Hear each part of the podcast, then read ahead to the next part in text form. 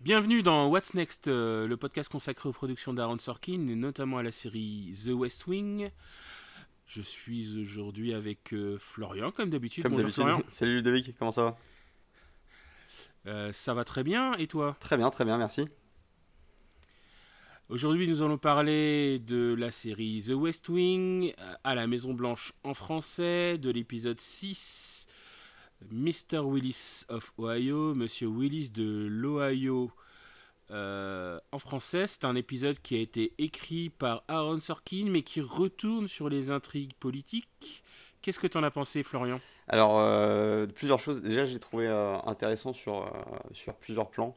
Euh, les, les thèmes qui étaient traités euh, étaient, euh, je trouve, assez cool. Et il y avait aussi, j'avais aussi une, une- une attente particulière pour cette, cet épisode parce que tu m'avais annoncé que c'était ton épisode préféré de, de toute la série. Alors déjà, j'ai une question à ce sujet-là. Est-ce que ça veut dire que pour toi, tous les autres épis- épisodes qui, qui vont venir après sont un peu moins bien? Oui, je vais parler euh, de l'épisode préféré. Je pense que c'est peut-être un terme un peu fort. En fait, c'est l'épisode pour lequel j'ai la plus grande affection. D'accord.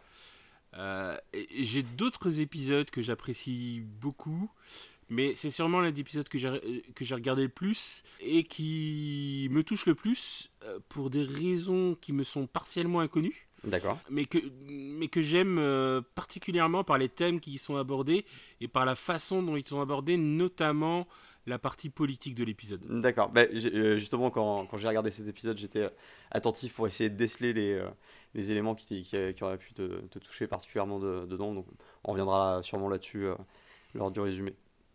Eh bien, attaquons le résumé Eh bien, c'est parti. Alors, euh, l'épisode s'ouvre sur euh, une partie de poker qui réunit donc le- l'ensemble du staff de la Maison Blanche ainsi que, que le, le président, à l'exception de, de Charlie, donc son assistant. Euh, Est-ce que tu sais quelle partie, de quel type de poker euh, il joue? Alors, je suis pas un grand expert en poker. Moi, je connais le, le Texas Hold'em, mais ça avait pas l'air d'être euh, d'être ça. Est-ce que tu peux. euh, Ouais, c'est pas le Texas Hold'em. Donc, le- effectivement, la variante la plus jouée au poker, euh, c'est le Texas Hold'em, c'est-à-dire que tu reçois deux cartes mhm, et ensuite as un pot commun euh, de cinq cartes Exact. euh, et tu as trois tours de, de parole. Euh, le- la version que tu vois le plus souvent euh, quand tu regardes euh, la télé depuis ou, le- ou au cinéma depuis toutes ces années, c'est souvent c'est le five stud poker, c'est-à-dire c'est la version où on te distribue 5 cartes. Mhm. C'est ce que j'avais appris quand j'étais tout petit. ouais. Voilà, et tu as un certain nombre de, de tours de parole. Je crois que c'est aussi 3, tu peux changer de carte. Enfin, tu as des variantes aussi dans le 5 stud poker. Mhm. Là, il joue à une autre variante, c'est le 7 stud poker. Wow. Le 7 stud poker, en gros, c'est tu as deux cartes euh, que tu ne montres à personne. Chacun a deux cartes. Euh, tu peux jouer à 8 au max. Donc, contrairement par exemple au Texas Hold'em où tu peux être 10 à la table euh, parfois. Ok. Donc sur le, sur le, 7 stud poker, tu peux jouer à, à 8. Euh, tu as, chaque personne reçoit deux cartes qu'il ne montre à personne. Et ensuite, au premier tour, il reçoit une carte que tout le monde voit. Et ensuite, il y a quatre tours de, de parole, contrairement du coup au, au, au- au Texas Hold'em où il y a trois tours de parole. Et à chaque fois, euh, on reçoit, euh, on a cinq cartes devant soi, plus deux cartes cachées. Mhm. Et euh, donc à chaque tour, tu dois, comme le Texas Hold'em, soit te coucher, soit suivre, soit relancer. Euh, donc c'est pareil que le Texas Hold'em, as beaucoup de variantes dans le Seven Stud. Donc dans le Texas Hold'em, la variante qu'on connaît le plus, celle euh, qu'on a découverte beaucoup euh, par les émissions avec Patrick Bruel, c'est le Texas Hold'em No Limit. C'est-à-dire tu peux parier tout ce que tu veux à chaque tour. Oui. Mais euh, tu as beaucoup de versions. Tu as le, t'as le pot limit, euh, tu as le- la version limite où tu peux parier euh, une somme fixe à chaque tour. Euh, enfin, il y, a- il y a énormément de types de versions. Là, j'imagine qu'il joue, alors c'est pas précisé, mais j'imagine qu'il joue euh, au 7 Stud Hold'em, au 7 Stud No Limit. Et je pense, vu, vu la façon dont, dont, dont il parie, en plus il, il parie avec de l'argent, du vrai argent. Exact. Bon, des petites sommes, ça reste des sommes raisonnables de ce que, de ce que je vois. Ça coûte 5 Ouais, dollars. je- hein. je- je- j'ai l'impression que c'est des billets de 1 et de 5, mais de loin. Mais voilà, c'est intéressant qu'il joue Seven Stud parce que Seven Stud, c'est pas la variante la plus connue, même en 99. Mais c'était une variante qui est très très jouée dans les casinos. et je pense que ça vient aussi de là. D'accord. Je pense qu'il joue à, une, à cette variante-là parce qu'elle est beaucoup jouée. Euh, dans, les, dans les casinos à l'époque. Le Texas Hold'em, c'est une variante qui a, mais qui a explosé en popularité, et notamment qui a explosé euh, en, popularité euh, dans les années 2000 par deux, deux événements, le, les WSOP, en fait, où les tournois ont été ouverts à tout le monde. Et l'un des plus emblématiques gagnants, celui qui a fait exploser le poker, en tout cas le, le Texas Hold'em, c'est un gars qui s'appelait Chris Moneymaker et c'est son vrai nom, Moneymaker. euh, Ça pas. Donc en, anglais, en français, Moneymaker, c'est dire faiseur d'argent. Hein. Euh, donc euh, euh, et il avait gagné 2 500 000 dollars lors d'un des gros, d'un des premiers tournois WSOP télévisés. Ce qui est pas mal. Et, et la, la, deuxième le, deuxième type de tournoi qui a popularisé le, Texas Hold'em, c'est le World Poker Tour. Et là, le World Poker Tour, c'est euh, l'émission, euh, c'est une émission sur Canal Plus euh, qui a été présentée par, entre autres, Patrick Bruel et qui a fait découvrir le poker à la France, je pense, mmh. au grand public. et là où ils jouaient eux aussi au, Texas Hold'em. Il faut savoir que le Seven Stud, c'est un peu plus difficile de, euh, de bluffer parce que parce que tu vois les cartes de tes adversaires alors que enfin tu vois beaucoup de cartes de tes adversaires parce que tu vois 5 cartes de, ton, de tes adversaires alors qu'il en a deux cachées. Ça veut dire que toi tu vois si vous êtes 8 40 cartes. Donc si tu sais compter les cartes tu vois à peu près les combinaisons qui se passent. Donc c'est beaucoup plus de, difficile de bluffer. Euh, et d'ailleurs tu vois dans la scène euh, CG qui est la donneuse la dealeuse en, anglais qui donne les cartes euh, dit aussi ce qui manque à chacun pour éventuellement faire une main. Mmh. Parce que, euh, évidemment, ils ont beaucoup de cartes distribuées. Donc, euh, c'est le Seven Stud, c'est moins marrant à jouer que le Texas Hold'em parce que le Texas Hold'em, t'as beaucoup plus de notions de bluff mmh. et d'humain.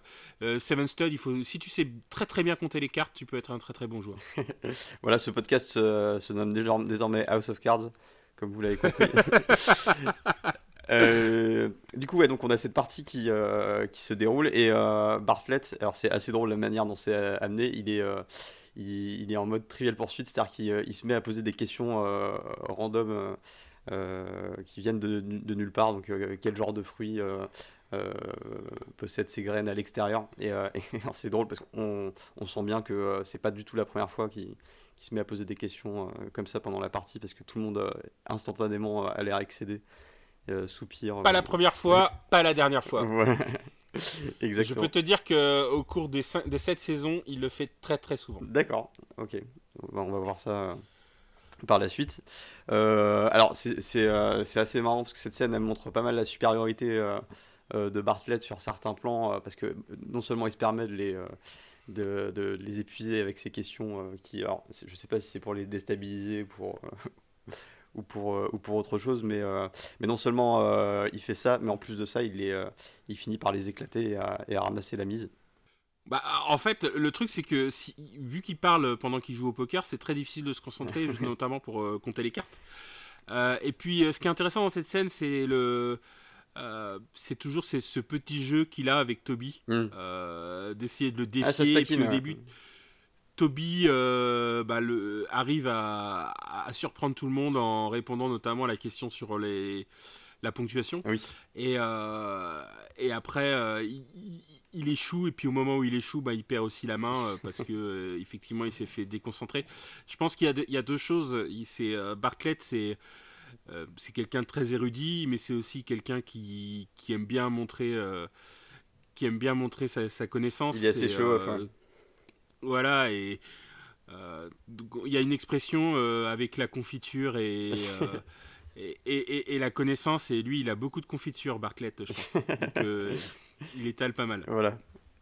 Et, et, il tartine tout le monde, comme on peut le voir. et donc, il, à la fin de la partie, il, il, en profite pour dire à Léo d'embrasser sa femme. Alors, on, on, voit tout de suite que Léo prend un air gêné, on, on sait pourquoi, parce que ils sont, euh, ils sont actuellement séparés, mais ça, euh, le président ne le sait pas. Et euh, c'est à ce moment-là que survient une alerte sécurité. Donc il y a des agents de sécurité qui déboulent et qui, enferment tout le staff dans le bureau ovale. Et, alors cette scène était assez surprenante parce qu'on on est en plein milieu d'un moment de détente où ça plaisante, ça rigole, et d'un coup on est rattrapé par la réalité bah, de où on est, la, Maison Blanche, et des, enjeux qu'il peut y avoir derrière en, matière de sécurité. Et, euh, et, donc ça, ça, fait un peu comme un froid qui tombe sur le, sur, euh, d'un coup sur, le, sur, le, sur la scène. Et euh, je trouvais ça assez intéressant. donc il y a Bartlett qui joue le comic relief en, en rebalançant une question à son staff à ce moment-là. Donc ce qui est, ce qui est encore une fois accueilli par avec comment dire. ils sont assez, assez excédés de, de, sa capacité à, à continuer à, à faire ça malgré la situation un peu, euh, un peu tendue. Et en fait, très très rapidement, bah, la sécurité euh, indique que l'état d'alerte est terminé. Enfin, l'état d'alerte, c'est peut-être un peu fort, mais que la situation est sous contrôle et qu'ils euh, peuvent de nouveau vaquer à leurs occupations. Et c'est ainsi que démarre le générique de début de l'épisode. Donc, intro assez forte et assez contrastée. Et euh, intro qui, quand même, un, qui, qui va nous indiquer les, euh, le filler de l'épisode, notamment euh, la question de, du recensement, mhm. sur lequel il y a une loi dont on va parler un peu plus tard. Mhm. L'intro est assez habile pour, entre les, tous les moments où on plaisante sur la capacité de Bartlett à montrer son érudition, mhm. on parle aussi des choses qui vont se passer dans l'épisode. Et ça, je trouve ça assez habile euh, de la part de Sorkin. les, euh, les, intros sont euh, de manière générale assez, assez bien foutues. donc à la fin du générique, on enchaîne sur Toby qui est dans les bureaux et qui est à la recherche d'un exemplaire de la Constitution. Alors c'est assez drôle parce que on est à la Maison Blanche et il semble impossible de mettre la main sur un, exemplaire de la Constitution, ce qui est quand même assez fort. il, fait même une référence à, Amazon, donc ouais, il, dit à, à, ses équipes non mais regardez sur Amazon.com. Alors c'est drôle parce que euh, bah, on est quand même en 99 euh, à l'époque de l'épisode. Et euh, Amazon, c'est quelque chose d'assez d'assez récent finalement à l'époque, même si ça a l'air d'avoir quand même déjà pas mal d'ampleur. Mais il me semble que c'était uniquement dédié aux livres, si je ne dis pas de bêtises. Et, et, et c'est intéressant de voir que, bah, que plus, de 20 ans, bah ouais, plus de 20 ans plus tard, c'est devenu un, un, immense empire qui est très, très diversifié et, que, et qui existe toujours. Donc ça, c'était le petit clin d'œil que j'ai trouvé assez, euh, assez sympa. C'est dingue qu'il référence ça quand même en 99, tu vois, qu'ils disent... Euh, je veux dire, il aurait pu euh, dire aller à la FNAC ou un truc comme ça. Non, non, il a dit aller sur Amazon.com quoi. Voilà, donc il y a un petit côté prédiction peut-être. c'est vrai qu'il n'a pas dit aller sur l'ICOS ou. Ouais, euh, c'est ça. non, mais il aurait pu dire, euh, enfin, je veux dire, aller dans la Fnac américaine. Euh, enfin, il y avait, il y a aussi des, on peut pas, on ne peut pas imaginer qu'il y ait des, qu'il n'y ait pas de librairie à la sortie de la Maison Blanche. c'est vrai. Pas très loin, tu vois. Mais c'est encore une fois, c'est un peu, et ça, fait un lien avec son, son aspect technophile qui lui a valu des soucis lors de la déclaration des. Mais tu as tout à fait raison. J'avais pas fait ce lien, mais c'est clairement ça. Il, est clairement, euh, malgré sa tête, euh, euh, pour faire référence à, un autre podcast de comptable de 50 ans, mm. il, est super en avance sur son temps. C'est vrai. Donc voilà, on, dessine un, Toby assez, assez technophile. On va voir si ça se poursuit par, la, par la suite. on voit CJ qui, qui demande à voir Sam. Euh, donc elle le voit assez rapidement et, euh, alors très inhabituel de sa part parce qu'elle est d'habitude plutôt euh, plutôt dans la comment dire dans les sarcasmes dans ses interactions avec Sam. Là tout de suite elle est vraiment très douce avec lui, elle le complimente, ah, t'as un joli costume, t'as l'air en forme aujourd'hui. donc tout de suite Sam flaire l'embrouille. Et, et, en fait elle lui révèle que euh, elle angoisse à propos du recensement parce que c'est un sujet qu'elle maîtrise absolument pas du tout, que ça fait plusieurs semaines, donc trois semaines je crois, qu'elle bluffe complètement, euh, y compris euh, auprès du président, sur le fait qu'elle maîtrise le sujet alors que elle ne comprend pas de. Enfin, elle y comprend rien. Et en fait, en, suivant les différents mémos et messages qui sont passés ces derniers temps, elle, elle, a réalisé que c'était quand même peut-être quelque chose d'important et qu'il fallait qu'elle se penche un peu plus dessus. surtout que la loi va être passée dans les prochains jours et que elle, c'est quand même euh, euh, la presse secrétaire, donc elle doit parler devant la presse de ce sujet-là euh, à un moment donné, une fois que la loi sera passée, ou tu vois, ou même pendant les pendant les briefings. Et donc c'est c'est quand même un peu. je pense que c'est une, astuce scénaristique pour préparer le reste. Ce que j'aime bien dans cet épisode, c'est que c'est un peu un peu gros quand tu regardes la situation en vrai, mmh. parce que tu peux pas attendre euh, trois semaines parce que en gros on dit trois semaines. Ça fait long. Mais euh, je veux dire, cette loi, euh, une loi, ça se prépare des mois avant. Et, je pense que c'est une astuce scénaristique pour nous préparer l'épisode qui va être un épisode un peu référence dans The West Wing dans le sens où souvent The West Wing essaye de nous expliquer la façon dont sont faites les lois et, et la façon dont est euh, dont la, la, République, la démocratie fonctionne aussi. Euh, et, cet épisode-là le démontre, c'est euh, on passe par des petites astuces pour faire expliquer aux personnages dans The West Wing comment fonctionne la démocratie. Ah c'est clairement une astuce pédagogique pour, à travers le personnage de, CJ, expliquer les enjeux qu'il y a derrière pour les, les spectateurs, pour bien comprendre. Exactement. et c'est aussi pour ça que j'aime bien cet épisode, parce que par ce biais-là, il y a un aspect éducatif, en tout cas pour les États-Unis, de comment marche le recensement, et on le verra plus tard dans l'épisode. Et, euh, donc voilà, bah, justement, donc elle lui demande un cours particulier pour, euh, pour en apprendre un peu plus euh, à ce sujet-là. on bascule sur Donna qui, qui discute avec Josh et qui le titille un peu à propos de l'excédent budgétaire qui est assez important cette année-là. Je crois qu'il s'agit de euh, quelque chose comme, euh, j'ai plus le chiffre. 30 milliards. 30 milliards, voilà, c'est pas mal. Mm. Euh, et en fait, selon elle, l'argent qui a été prélevé en trop dans les impôts bah, devrait être tout simplement restitué aux citoyens. parce Alors, si on n'a pas besoin. C'est pas exactement ce qu'elle dit. Enfin, c'est l'esprit de ce qu'elle dit. Mm-hmm. C'est elle parce que dans, dans, la scène, elle dit, et ça, c'est quelque chose qu'on c'est aussi une manière d'expliquer quelle est la différence entre un républicain et un démocrate c'est qu'en gros, il y, a, une notion de... Euh, les, républicains préfèrent euh, ne payer moins d'impôts et que chacun soit responsable de son argent mhm. pour le dépenser où il veut. Et notamment, euh, s'il doit dépenser pour la santé, s'il doit dépenser pour l'école, bah, il a son argent, il le dépense où il veut. quoi. S'il veut pas envoyer ses enfants à l'école, il n'envoie pas ses enfants à l'école. Je plaisante. Hein. tu dois envoyer tes enfants à l'école, mais si tu veux les envoyer dans une bonne école, ben, tu dois payer plus si tu veux être bien soigné, ben, tu dois payer plus. Voilà. ça, c'est l'esprit des, des républicains. Je dis pas que c'est ce qu'il faut faire. De ce que tu dis, donc les démocrates, c'est plutôt euh, l'esprit de euh, bah, s'il y a de l'argent en trop, on l'investit et, euh, On l'investit pour, les, pour les gens, en gros. C'est ce que reprochent les républicains aux démocrates, c'est qu'en gros, ils disent vous ne responsabilisez pas les gens. Les gens doivent être, ils sont responsables d'eux-mêmes. Ils doivent se débrouiller. Mmh. Voilà. ils, doivent travailler pour gagner de l'argent. Et cet argent, ils savent comment eux le dépenser. Les démocrates, en gros, c'est euh, on doit collectivement utiliser l'argent que l'on a pour aider tout le monde à, vivre au mieux. Donc, euh, globalement, ils sont beaucoup plus pour la sécurité sociale, même s'ils ne mhm. sont pas pour la sécurité sociale à la française dans les faits. Ils sont plus pour quelque chose qui apporte de la santé, une meilleure santé pour tout le monde, euh, plus d'investissement dans, dans l'école, enfin beaucoup plus, tu vois, et même tu vois ça dans, dans la, dans la politique d'aujourd'hui, hein. où euh, typiquement, tu as un président, le président Biden, qui euh, veut renforcer euh, la sécurité sociale, l'Obamacare, comme ils appellent ça.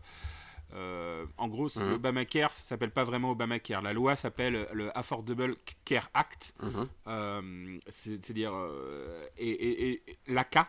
Et donc c'est une, une, loi qui, qui oblige on va dire, enfin, qui permet à, euh, aux personnes de s'inscrire à une sécurité sociale beaucoup moins chère, qui, est, euh, qui, qui, donne des options pour avoir euh, chez certains assureurs une, assurance qui est baquée par, par le gouvernement des États-Unis, qui leur permet de payer moins cher sur un certain nombre de sujets. Bah, affordable, ça veut euh, littéralement dire, euh, il me semble, accessible financièrement. Enfin, je crois qu'il y a peut-être un, terme Exactement. Donc, ça, ça fonctionne pas du tout comme en France, où en France, tout le monde cotise dans une source commune.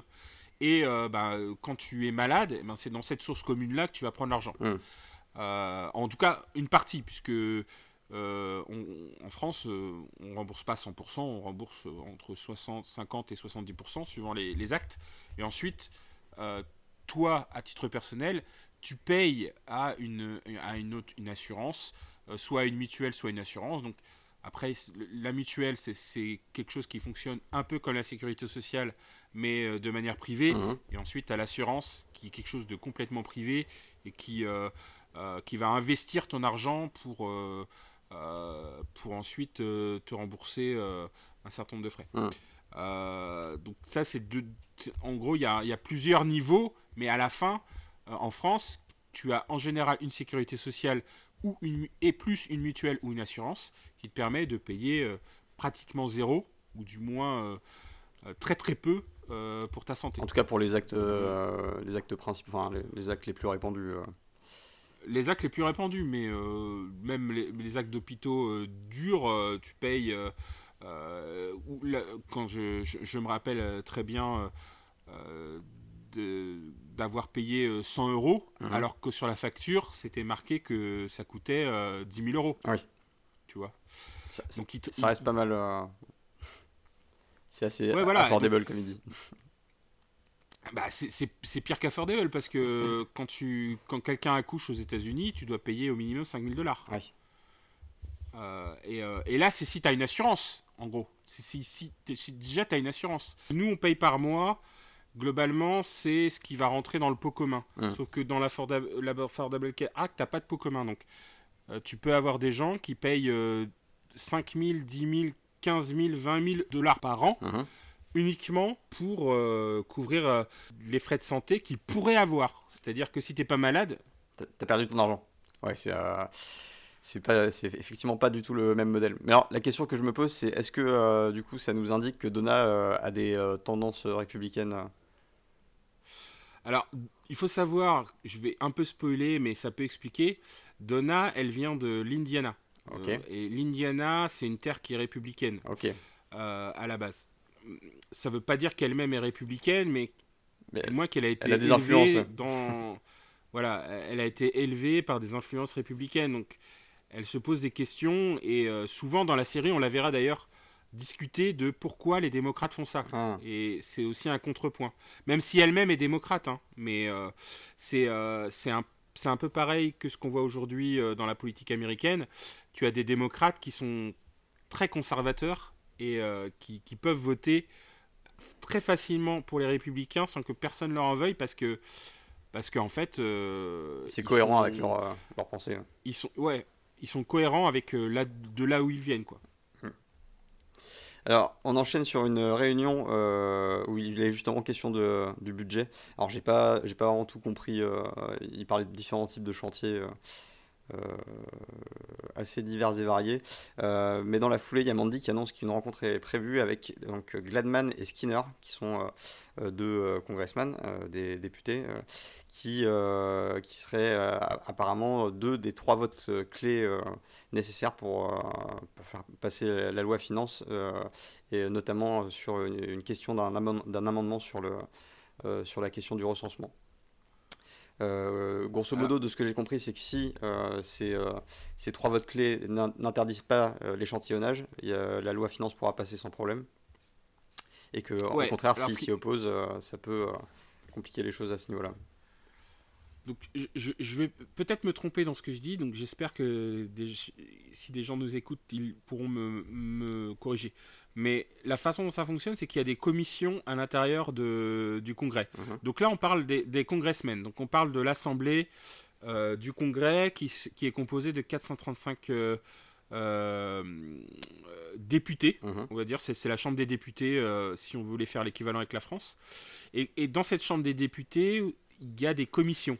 Et dans ces commissions, on discute des lois et on vote pour, euh, à l'intérieur de ces commissions pour voir si ces, des amendements peuvent être intégrés dans les lois mhm. euh, pour ensuite les voter. Donc là, si j'ai bien compris ce qui se passe, c'est que il y a une commission euh, dans la commission des finances. Ils vont inviter trois personnes qui, qui vont voter contre leur proposition. et eux, ils veulent qu'un des trois switch pour que l'amendement puisse passer dans la commission, puis ensuite la loi puisse être votée telle qu'elle. D'accord, parce que sinon il faudrait modifier la loi pour. Ah, sinon, bah non, ouais, sinon ils risquent de si si la si l'amendement ne passe pas, eh ben ils, n'auront pas ce qu'ils veulent dans la loi mmh. et ils seraient obligés bah, de euh, d'attendre qu'il y ait une prochaine loi de finances pour la faire passer. Mais ce qui est important, c'est que là, on parle du recensement. Hum. Euh, et je voulais en parler un peu plus tard, mais je vais en parler maintenant. Euh, il se trouve que le recensement, il se passe tous les 10 ans aux États-Unis. et tous, les, et tous les 10 ans dans les années zéro. C'est-à-dire que là, on est en 99 au moment de la diffusion de cet épisode. Donc c'est pour 2000. C'est-à-dire que le prochain, le prochain recensement, c'est en 2000. Donc il y a eu des recensements en 2000, il y a eu des recensements en 2010, et théoriquement, il va y avoir. Euh, il y a eu un recensement en 2020. Même si le recensement de 2020, en fait, il n'a pas été terminé parce que Donald Trump a essayé, dans le recensement, d'ajouter des questions, notamment d'ajouter des questions sur la citoyenneté. Ah. On va le voir, c'est important parce qu'ils en parlent aussi dans l'épisode. Euh, théoriquement, on ne, passe, on ne pose pas des questions sur la citoyenneté. C'est-à-dire que dans le recensement, doit être aussi compté les gens qui sont là de manière illégale. Hum. Euh, qui sont là de la manière illégale, mais qu'on connaît. C'est-à-dire qu'on on sait qu'il y a des, des gens qui n'ont pas de papier, mais qui, qui peuvent vivre parce qu'ils ont euh, euh, une, une parce qu'ils ont une autorisation provisoire d'être sur le, territoire. Typiquement, aux États-Unis en ce moment, il y a ce qu'on appelle la, la loi DACA. La loi DACA, c'est ce qui permet aux enfants d'immigrés qui, eux, n'étaient pas responsables euh, d'être sur le territoire américain, mhm. d'avoir un chemin pour devenir euh, citoyen américain. D'accord. Euh, loi qui a été en fait suspendue par, Trump, et qui a été remis sur le tapis par Biden. et là, l'idée, c'est qu'effectivement, il y ait pour chaque personne qui, qui est sur le territoire américain mais qui n'est pas citoyen américain, un chemin pour devenir ou pas citoyen américain un chemin légal. à la fin de ce chemin légal, soit toi tu décides de ne pas être euh, citoyen américain, soit l'État décide de ne pas être citoyen américain, mais au moins tu sais que euh, tu peux rester aux, États-Unis tant que ce chemin n'est pas terminé. D'accord. Et euh, d'accord, d'accord, c'est intéressant. Et et il y a aussi également un troisième vote clé qui, pour le coup, est détenu par le mari de, de la défunte euh, Janice Willis, donc qui est une, une députée euh, qui, est, euh, qui est morte, je crois, 4 mois auparavant. Alors ouais, c'est là où est un peu l'arnaque de cet épisode. Pareil, c'est un peu pareil que tout à l'heure qu'on parlait de notre ami CJ qui ne connaissait rien au recensement. concrètement, quand, une, quand un député meurt aux États-Unis, il doit y avoir une élection spéciale. Et tant qu'il n'y a pas d'élection spéciale, ça gèle tous les. Et, Enfin, il n'y a pas de vote pour ce, pour ce député. Donc là, il y a eu un, une sorte de raccourci euh, scénaristique pour euh, dire euh, bon, ben, il est devenu député, bah, député à la place de sa femme. C'est vrai que je trouvais ça étrange que, que ce soit qu'il y ait, une disposition spécifique pour que le mari, enfin le conjoint d'un député puisse le remplacer en cas de décès. parce que effectivement, non, mais clairement, si le conjoint est, clairement, euh, ça aurait pu exister, ça aurait pu exister, mais j'ai vérifié euh, à la fois sur les notes de l'épisode euh, et aussi dans la loi américaine, ça n'existe pas. D'accord. en tout cas pour les députés. en fait, il y, y, a une différence entre les députés et les sénateurs. Quand les, quand, pour un député, un, sénat, un député meurt, il doit y avoir une élection, ce qu'ils appellent une spéciale élection, c'est-à-dire une élection entre, entre deux mandats, pour terminer le mandat, sachant qu'on en avait parlé auparavant, les députés américains, ils n'ont que deux ans de mandat. Euh, tous les deux ans, ils doivent être réélus. Euh, donc quand, il y a quelqu'un qui meurt, en général, ça prend quand même quelques semaines avant qu'il y ait une, une, nouvelle élection. Et ben, pendant ce temps-là, il n'y a pas de voix pour ces, pour ces députés. Ça veut dire que quand tu as normalement 435 euh, congressmen et, et congresswomen, et ben, tu vas pas avoir 435 voix euh, pendant ce temps-là.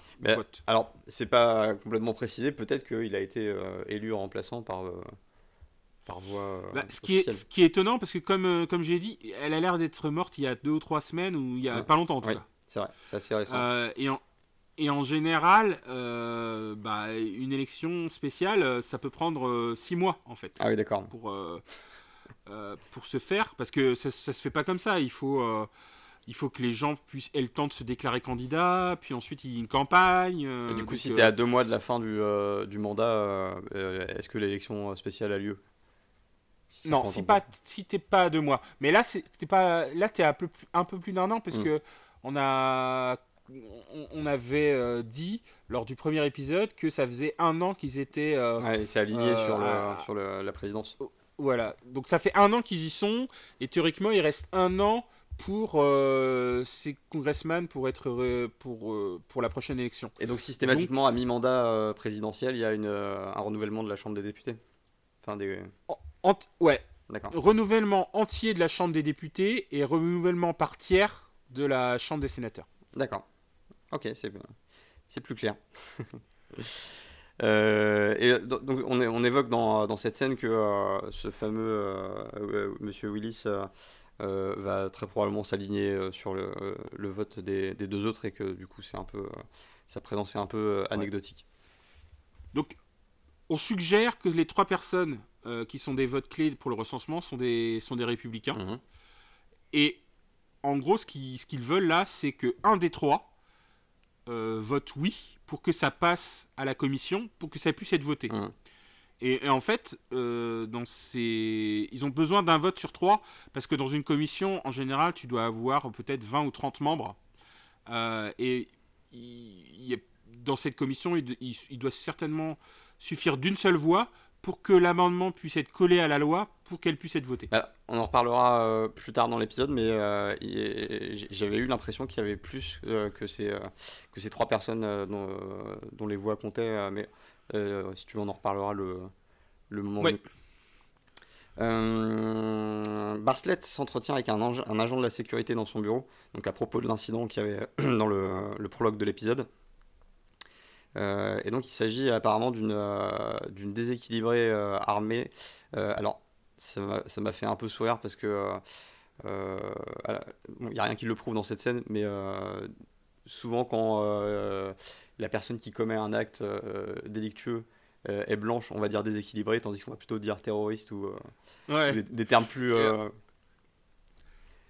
clairement, il y a déjà il y a deux, il y a, il y a un premier truc, c'est que à un moment donné, il pensait que c'était un bisu, donc déjà il pensait que c'était un homme mhm, et pas une femme.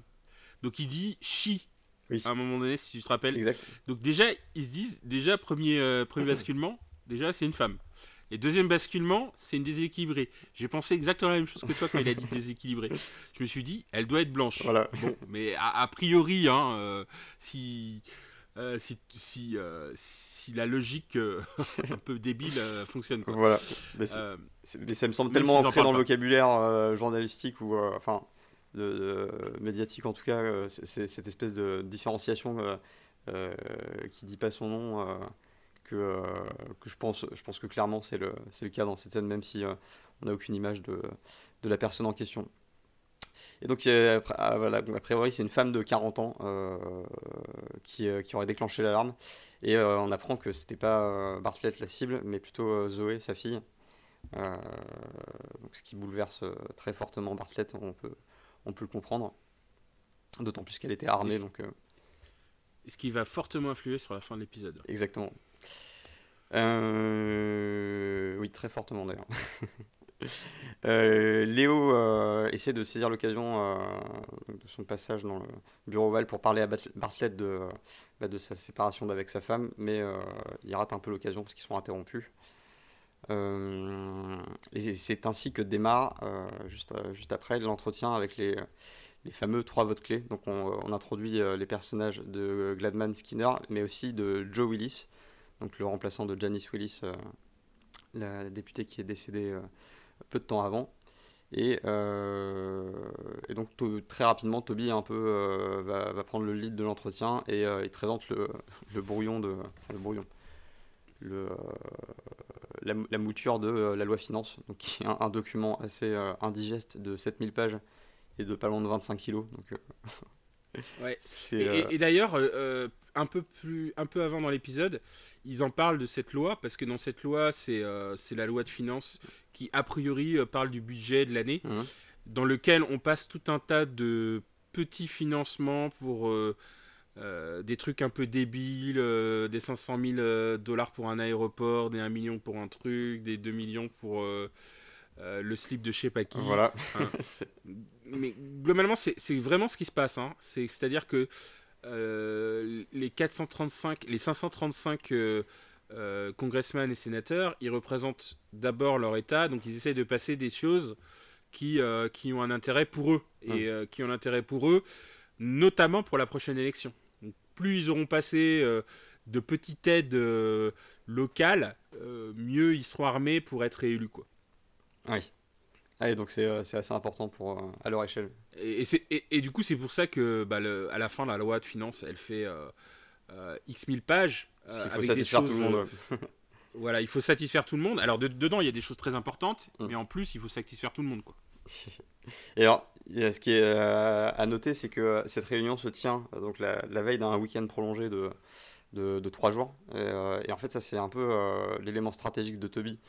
Pour, pour faire pression sur, les, sur ces députés, donc en menaçant de leur, leur faire louper leurs éventuels avions pour partir en week-end. Et en, fait, j'ai trouvé ça assez euh, cynique sur ce que ça dit du, euh, du monde politique et, de, euh, et, des, des congressmen. C'est-à-dire que les gens vont, vont avoir tendance naturellement à privilégier leur, leur confort personnel, leur, leur départ en week-end à leur devoir de, de député, si important soit-il.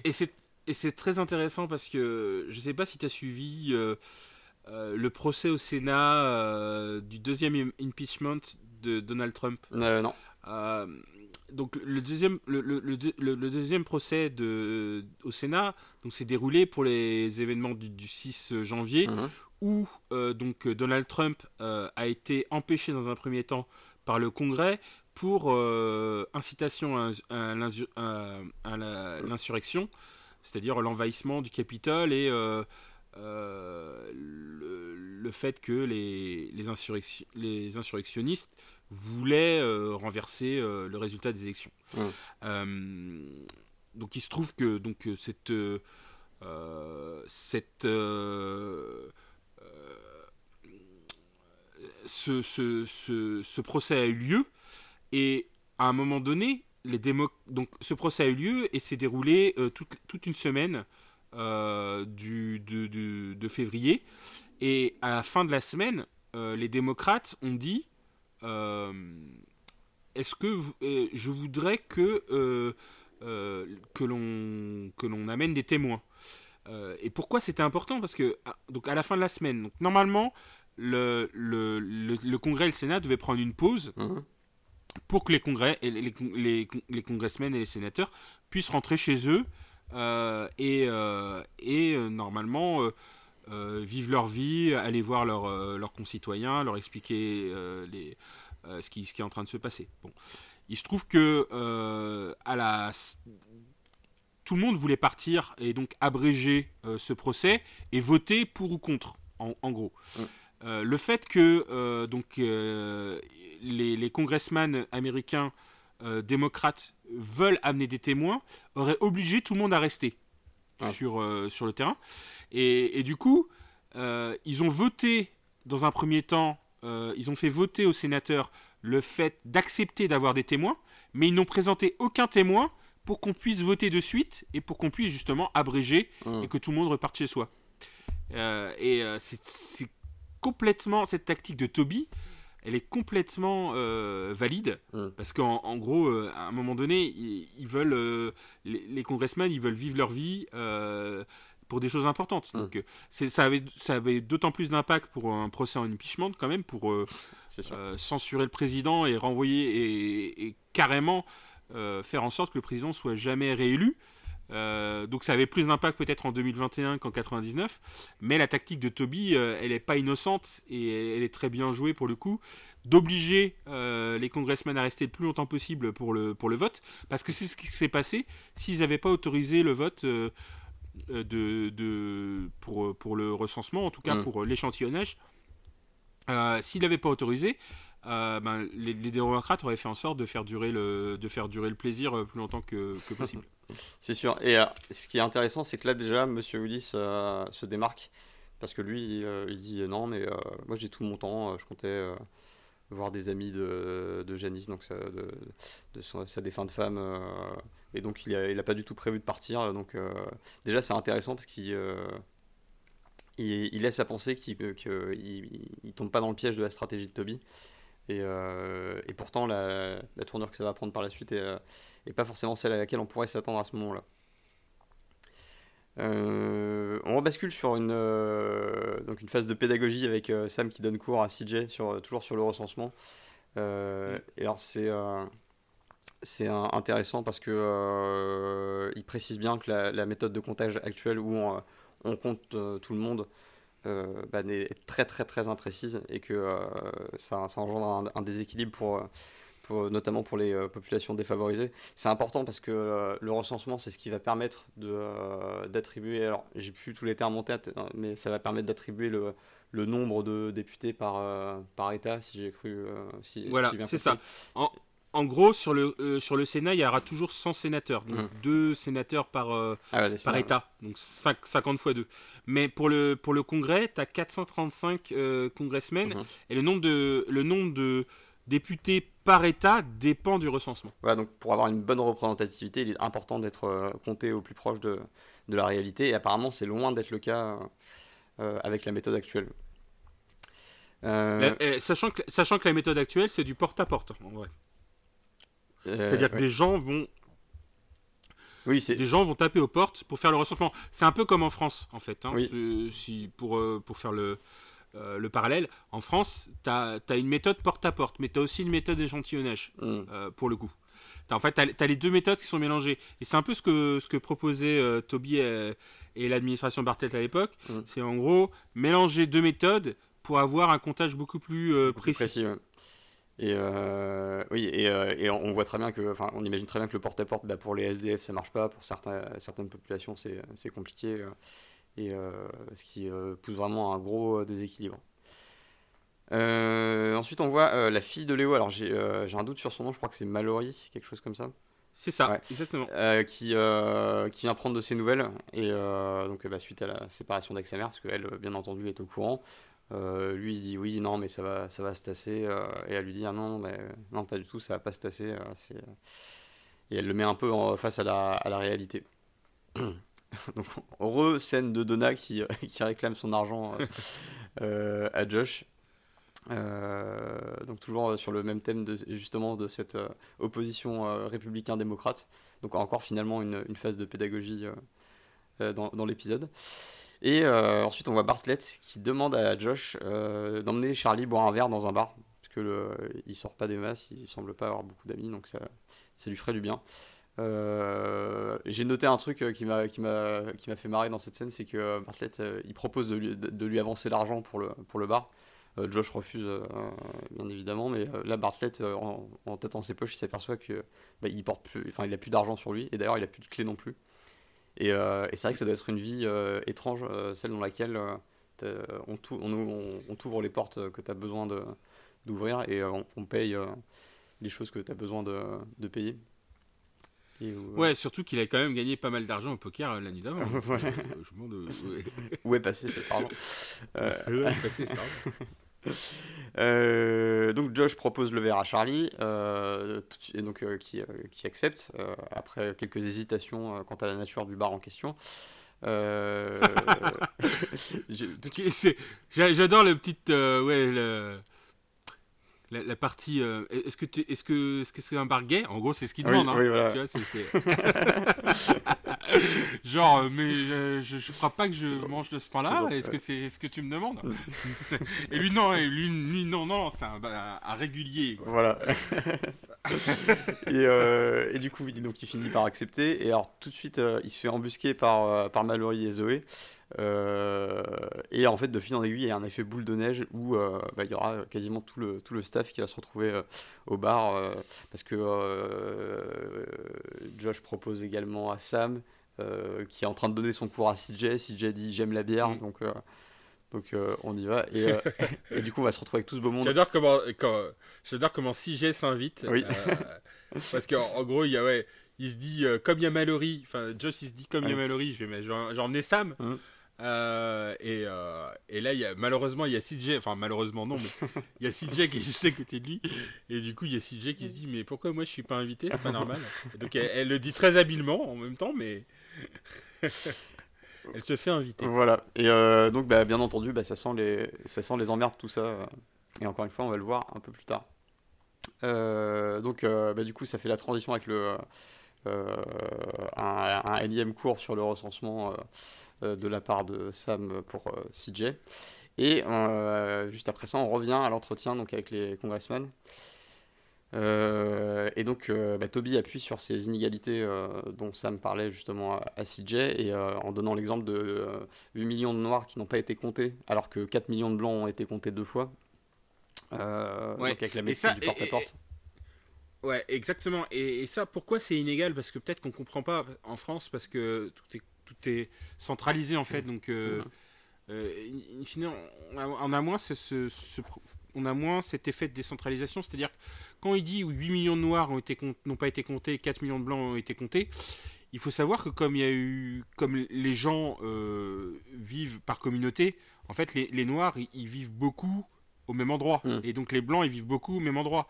Donc si tu dis que 8 millions de noirs n'ont pas été comptés et 4 millions de blancs ont été comptés deux fois, ça veut dire que dans certains endroits, on va avoir plus de gens qui représentent la population blanche que la population afro-américaine. Et c'est ça le vrai problème de, du comptage. Et, euh, d'ailleurs, oui. Et, oui, et je voulais dire, là, il parle, il parle même pas des, hispanophones, en fait, dans, dans, dans, euh, dans, dans, cette, dans ce dialogue, parce que c'est peut-être encore pire pour eux, puisque le, la majorité, une, des grandes majorités de la population euh, légale et illégale euh, d'immigrés aux États-Unis restent euh, euh, les hispanophones, donc les latinos ah, du Sud, aux États-Unis, donc l'Amérique du Sud, notamment le Mexique, qui est sous-compté parce que effectivement, les gens ne vont pas se déclarer alors qu'ils sont illégaux de peur de se faire ensuite dénoncer. Oui, ça semble assez, assez logique en effet. Et du coup, bah, en plus de ça, Toby insiste sur le fait que l'échantillonnage, bah, ça serait non seulement plus précis, mais également euh, beaucoup moins cher. Et je crois qu'on parle de 4 milliards euh, de dollars euh, de moins, ce qui est quand même pas négligeable. Mais alors, Gladman et Skinner, ils reviennent à la charge et ils disent non, mais c'est anticonstitutionnel. Et donc, justement, bah, Toby, qui, a, qui, a, réussi à se dégoter. Et en, cela, ils, ils, ont, peut-être pas, ils ont peut-être pas faux hein, quand ils disent ça, oui. au moment où ils le disent. Et, et, alors, donc là, on, ouvre la Constitution et donc Mandy lit l'extrait en question. Et là, c'est intéressant parce que, donc, oui, on dit qu'il faut prendre en compte la totalité des, des, des, citoyens et il est fait mention de libre de service. Et, et c'est là que Toby va intervenir et demander à, à, Willis, en sa qualité d'enseignant en sciences sociales, ce que, ce que ça signifie. Et là, bah, tu, peux, tu peux nous dire euh, ce, que, euh, ce que ça signifie, c'est que euh, il y a toute une, une partie de la population, donc la population non libre, qui n'était pas comptée, donc les esclaves tout simplement. Donc on revient aux noirs. Non, ils étaient, c'est pas qu'ils étaient pas comptés, c'est qu'ils étaient mal comptés, c'est qu'ils étaient comptés comme 3 cinquièmes d'un Voilà, exactement. C'est ça que disait avant la Constitution, avant qu'elle soit modifiée. Voilà. Et donc, euh, donc voilà, ça, ça, remet encore en, exergue l'aspect très inégalitaire de, de cette, méthode de comptage. Euh, et alors, donc là, euh, pour Gladman et Skinner, ça a l'air d'être assez pliant, ils, sont, vont, ils, vont, camper sur leur position. Et c'est là que Willis crée la surprise, parce qu'il déclare soudainement qu'il va, va voter oui. et donc les deux compères sont et, d'ailleurs, j'aimerais lire le résumé euh, qu'écrit Florian à chaque fois, parce que la, phrase est, très, très claire. Willis décide soudainement qu'il va voter oui au grand désarroi des deux tocardos. ouais. c'est un peu. Euh, là, je, dirais que tu as pris parti euh, pour, les, pour les démocrates dans cette histoire, monsieur Florian. J'ai pris parti parce que je, je, milite pour l'égalité des peuples. Et, et, donc, oui, non, je suis complètement partisan sur, sur ce point-là. Euh, et, et, surtout, je les trouve assez, euh, assez détestables dans, dans la scène. Je pense que c'est euh, c'est aussi tourné. c'est fait exprès. Après, il, joue le jeu politique. Hein, mm. Et c'est ça qui est intéressant. C'est pour ça que j'aime bien cet épisode. Mm. C'est en gros dans cet épisode, tu as euh, quelqu'un qui et c'est exactement ce que dit Toby d'ailleurs. Mhm. Tu as Toby qui donne ses arguments, des hommes politiques qui l'écoutent Mm. et qui décident sur ses arguments, et non pas parce qu'ils ont une position politique. Voilà. Est- C'est-à-dire que euh, Gladman et Skiller, ils sont républicains, et de toute manière, peu importe euh, qu'on leur dise qu'ils ils auront euh, euh, de la glace gratuite à la fin, ils réagiront en, républicain. voilà, ils, ils réagiront en républicain. Alors que Willis, il, a réagi en citoyen en disant Tu m'as présenté des arguments, eh ben, je suis d'accord avec toi. Et, et à ce titre, c'est un, un des éléments que j'ai trouvé le plus, euh, les plus touchants dans cet épisode, c'est que euh, justement dans, ce, dans cette espèce de jungle politique, de, euh, de stratagème, de, de pression, de, choses comme ça, euh, euh, on se retrouve avec quelqu'un qui euh, va prendre sa décision non pas euh, justement en fonction de son appartenance à une, famille politique, mais plus euh, par rapport à, ce que lui dicte son bon sens et, euh, ses opinions personnelles, et de façon la plus honnête possible. C'est un peu l'équivalent de euh, un, débat un peu enflammé sur Twitter, et quelqu'un qui va s'arrêter, qui va dire euh, Ah mais euh, tu m'as convaincu, t'as raison. C'est pas quelque chose qui arrive très souvent, mais quand ça arrive, c'est... euh, C'est pas, pas la majorité des débats sur Twitter, mais effectivement, quand ça arrive. Mais en fait, c'est- pas la, la- en fait, le- c'est le problème des débats politiques, c'est que les débats politiques sont forcément partisans. Mm. Ils sont pas, ils sont pas sur les idées, ils sont partisans. Et donc, tu peux pas, tu peux jamais avoir à la fin d'un débat quelqu'un qui dit ah bah je suis d'accord avec toi, euh, allons boire un verre. eh ben, je trouve ça très triste. Et moi aussi. Et, et c'est pour ça que j'adore cet épisode, dans le sens où, dans cet épisode, on démontre que si on débat. Alors, même si, euh, euh, en vrai, euh, peut-être que les arguments sont un peu cucu, ou Oui, le- que le. C'est simplifié. euh. c'est très, très, c'est très simplifié. Mais si la politique, c'était deux personnes qui ont des arguments, et à la fin, soit qui trouvent un consensus, soit que l'un a, convain- a- a convaincu l'autre, on, on serait dans une meilleure situation certainement. Mm. Alors que euh, aujourd'hui, et là on parle pas que des États-Unis, hein, on parle de la politique euh, en règle générale dans le monde entier. C'est quelque chose qui est très mondial en fait. Je ne sais pas dans quel monde Mm. il y a, euh, enfin je sais pas dans quel pays il y a des, des hommes politiques qui s'écoutent euh, et, qui arrivent à un consensus. Certainement qu'il y en a, un, je, je- je généralise certainement, mais en tout cas en France c'est pas le cas. Et ça semble pas être le cas non plus euh, aux États-Unis. Et, euh, et du coup, bah, justement, bah, ça, Toby est complètement désarçonné parce que euh, bah, c'est quelque chose que je pense qu'il n'a pas l'habitude de voir.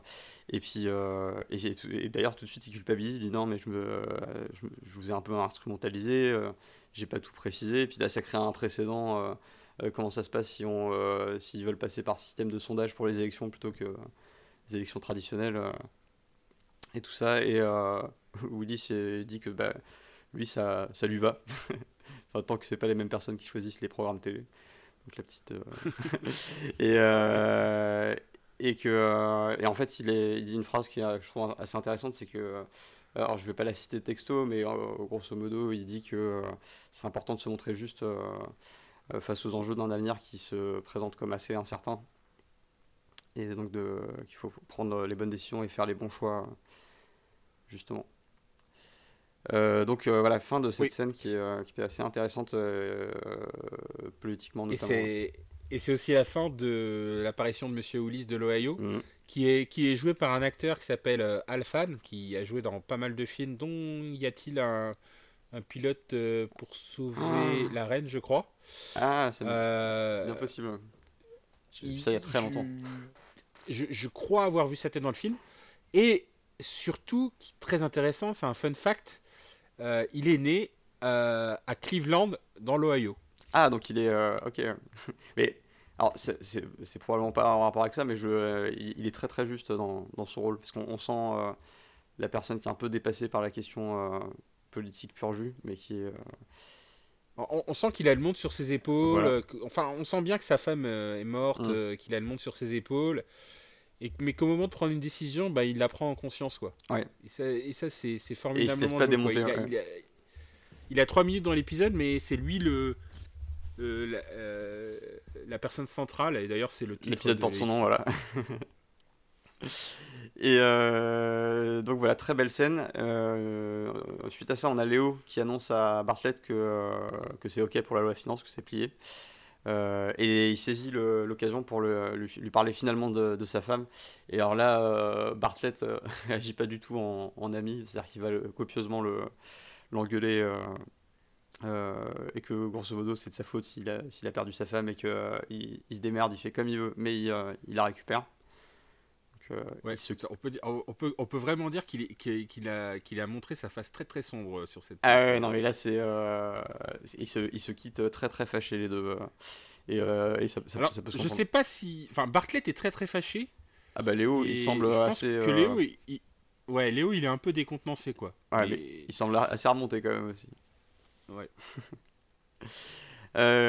et on arrive à cette fameuse soirée au pub euh, donc très vite, euh, Sam se fait charrier à propos de, de Laurie, donc la, la, call girl des premiers épisodes. Et, euh, et apparemment, bah, c'est vraiment le secret de Polichinelle parce que tout le monde est, est au courant. Zoé, Mallory, et donc presque tout le monde parce que Léo et Bartlett semblent toujours ignorer cette, cette histoire. Et au passage, on a CJ qui envoie Zoé, donc qui est, je le rappelle, à 19 ans, donc qui est en dessous de l'âge légal aux États-Unis pour, pour boire de l'alcool. Euh, mais 21 ans l'âge légal. Voilà. Et c'est pas dans tout, c'est pas dans tous les États. Hein. Euh, tous les États n'ont pas l'âge légal à 21 ans. Mais il se trouve que à Washington DC c'est le cas. D'accord. Et, euh, et, donc elle l'envoie chercher son grasshopper, donc un cocktail visiblement vert et assez épais.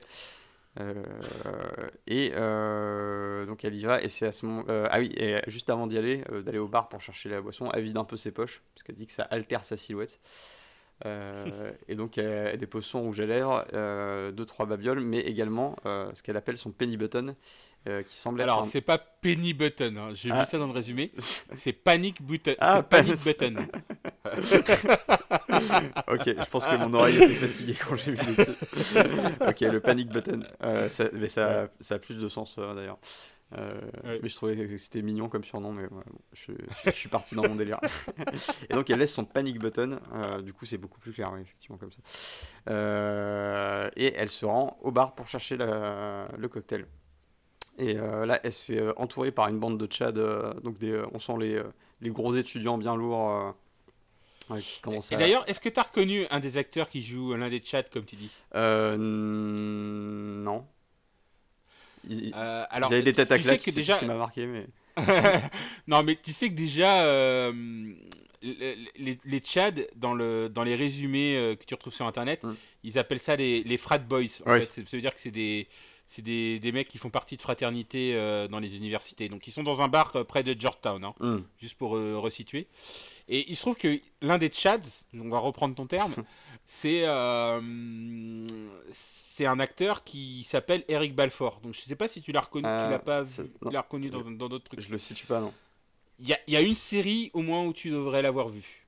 je le sais parce que tu m'en as tu m'as déjà ah. parlé, tu m'en as déjà parlé. Ah vas-y, dis-moi. 24. Ah alors normalement, il a J'ai dit que je voulais l'avoir mais je l'ai pas saison de 24. D'accord. Il a, il a joué dans la première saison de 24, donc tu devrais le voir dans la première saison de 24. Il a joué dans la première saison de 24 et dans la sixième saison de 24. Mais, mais moi, dans mon esprit, je ne l'ai pas reconnu pour ce, ce, truc-là. Parce que moi, je l'ai reconnu pour être celui qui meurt euh, en premier. Euh, non, en tout cas, je ne sais pas s'il meurt en premier, mais il meurt dans le premier épisode de euh, Buffy contre les vampires, la série. Ah oui. Voilà. Ah d'accord. Ouais, ça. Donc si tu regardes le premier épisode de Buffy contre les vampires, tu verras Eric Balfour. et malheureusement, il meurt. Enfin, malheureusement. il, meurt, en il meurt en tout cas. Euh, d'accord, euh, intéressant. Bon petit fun fact.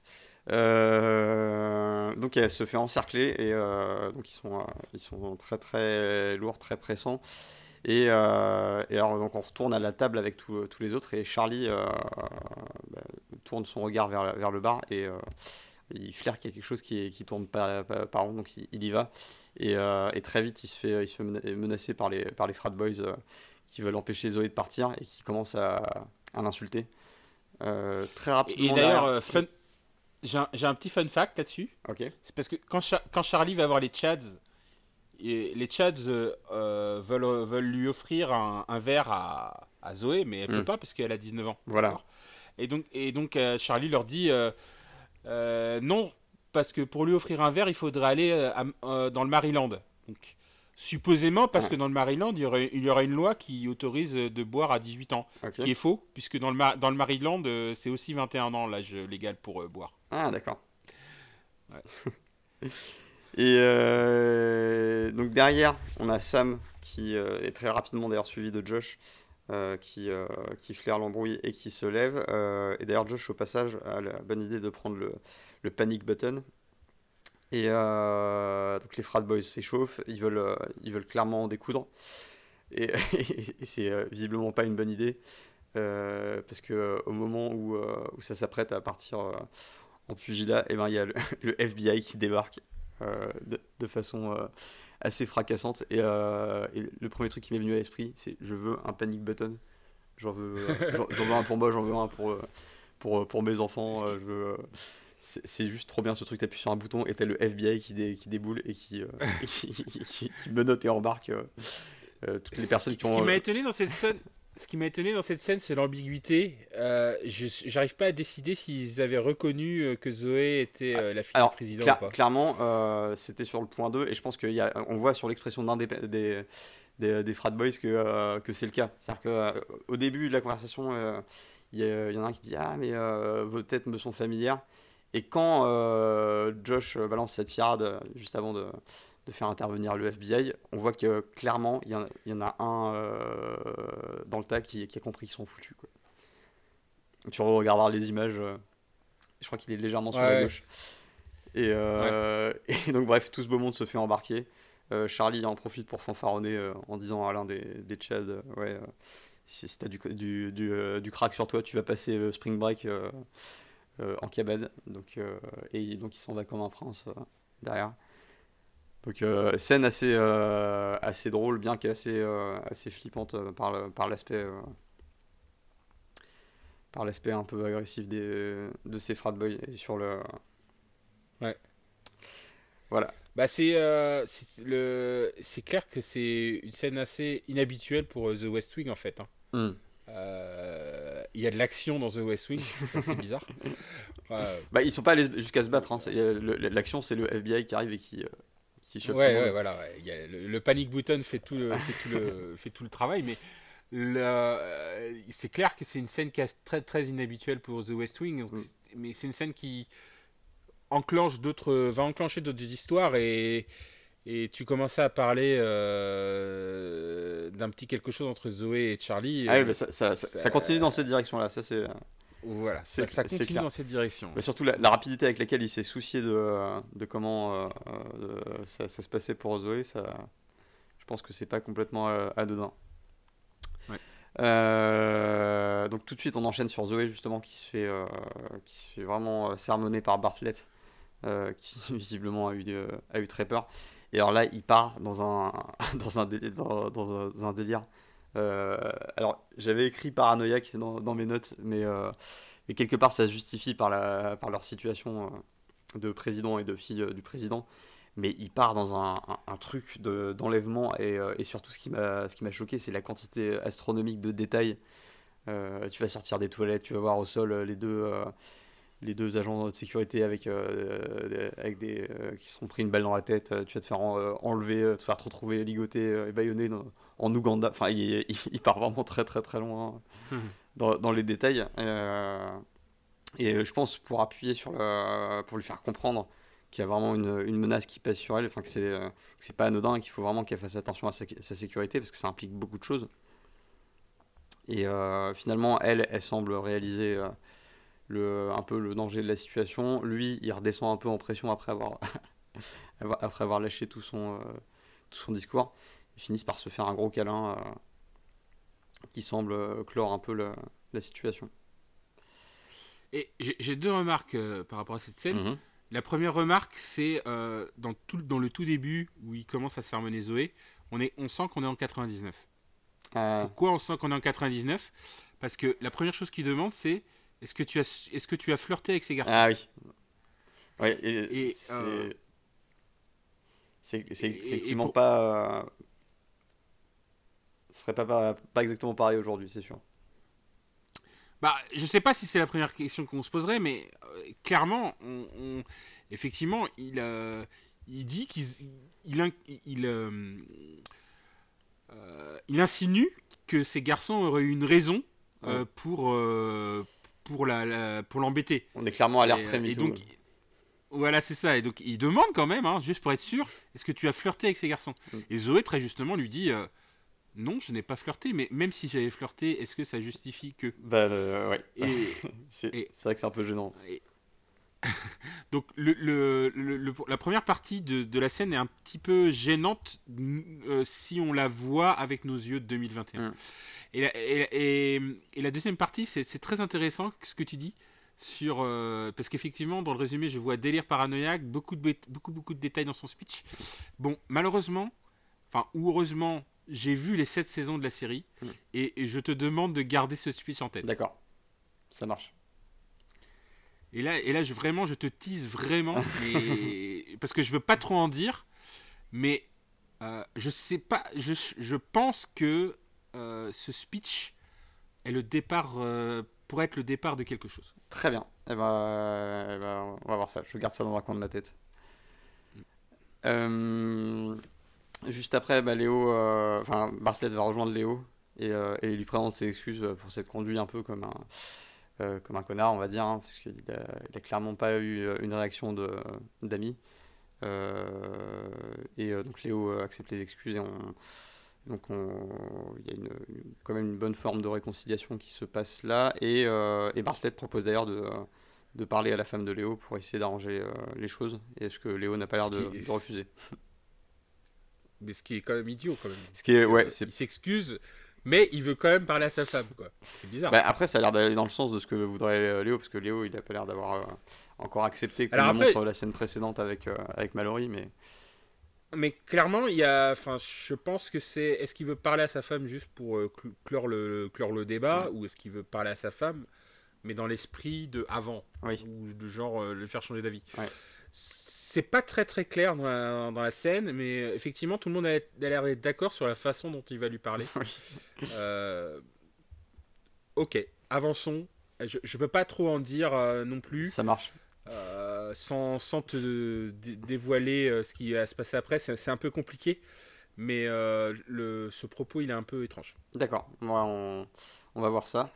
donc on retrouve nos fêtards donc, qui sont de retour à la Maison Blanche et qui débriefent un peu la soirée. C'est un peu euh, c'est un peu le concours de virilité sur qui aurait été ouais, c'est qui, euh, c'est qui qui a les plus gros bras. C'est frat boys contre frat boys voilà, en fait. C'est qui qui domine. Euh, et, euh, et, donc il y a, y a, Donna qui, la, qui, qui, va clore un peu le, le mini arc de, de, cette histoire de, de débat républicain-démocrate et de, de, de la gestion sur de l'argent. Sur les taxes et la, ouais, sur la sur le, le ressort budgétaire. Exactement. Elle lui ramène son, le sandwich qu'il lui avait fait commander. Et, euh, et puis il lui dit Non, mais il me semble que je t'avais filé 20 dollars. Euh, euh, et elle dit Oui, c'est exact, mais voilà, j'ai vu qu'il restait de l'argent et je te fais pas trop confiance sur la façon dont tu vas le dépenser, donc je préfère m'en occuper pour toi.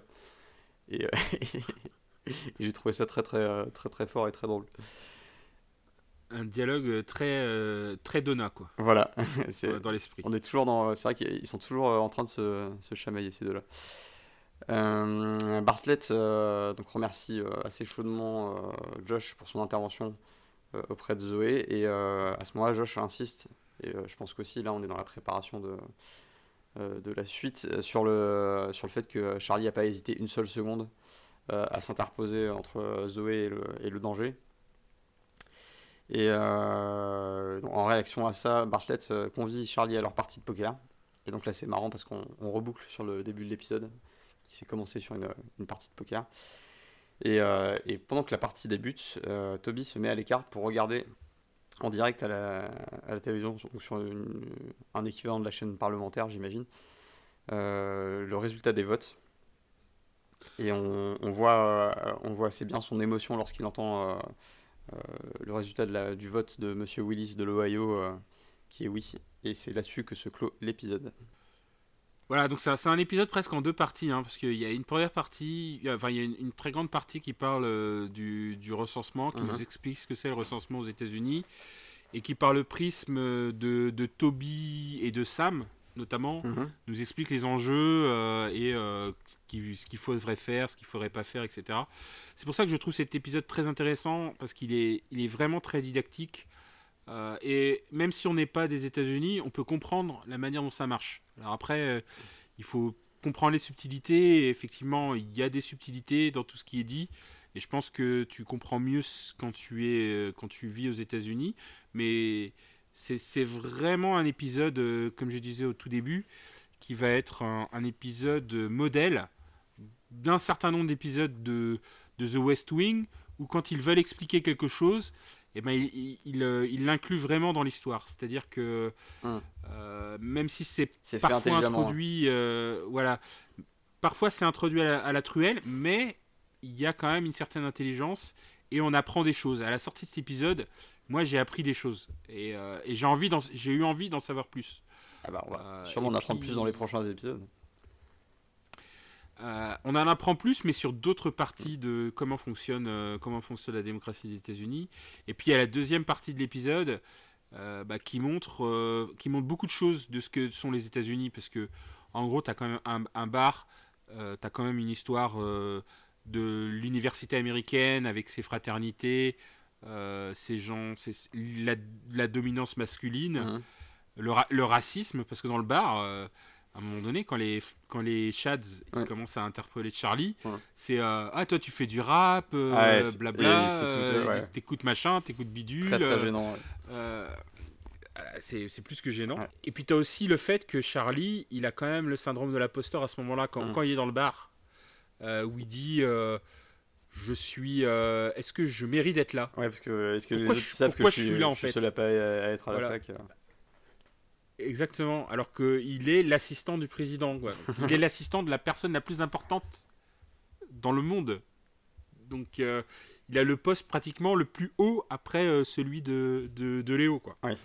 Et, et malgré ça, il est dans un bar de Georgetown et il dit mais ils vont peut-être se rendre compte que je suis pas étudiant. Ouais. Donc en plus Charlie, Charlie est noir. Donc euh, voilà, il est le seul noir dans le bar. Enfin j'en ai pas vu un autre dans Non. le bar.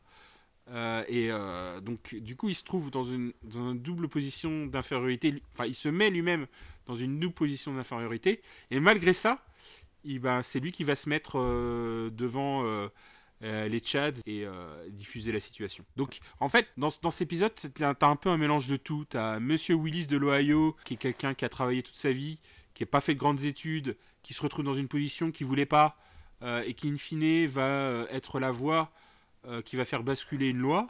Et t'as euh, t'as aussi Charlie qui euh, se trouve dans une position, quand on regarde les- le, le troisième épisode, qui voulait pas. Mhm. euh, et euh, et au- aujourd'hui se trouve euh, en position de de- d'être aussi le protecteur à la fois de- du père Mhm. et à la fois de la fille. Mhm. Et c'est en ça que l'épisode, pour moi, il est très intéressant parce qu'il mélange toutes ces notions-là en plus d'essayer de nous apprendre des choses. Et c'est pourquoi c'est un de mes épisodes favoris. Euh, Ludovic, est-ce que tu as une petite euh, roco cette semaine? Donc Marocco, aujourd'hui c'est un podcast qui s'appelle Les nouilles rampantes. Donc Oh. si tu traduis les nouilles rampantes en anglais, qu'est-ce que ça te donnerait euh? Cr- Crawling euh, Noodles?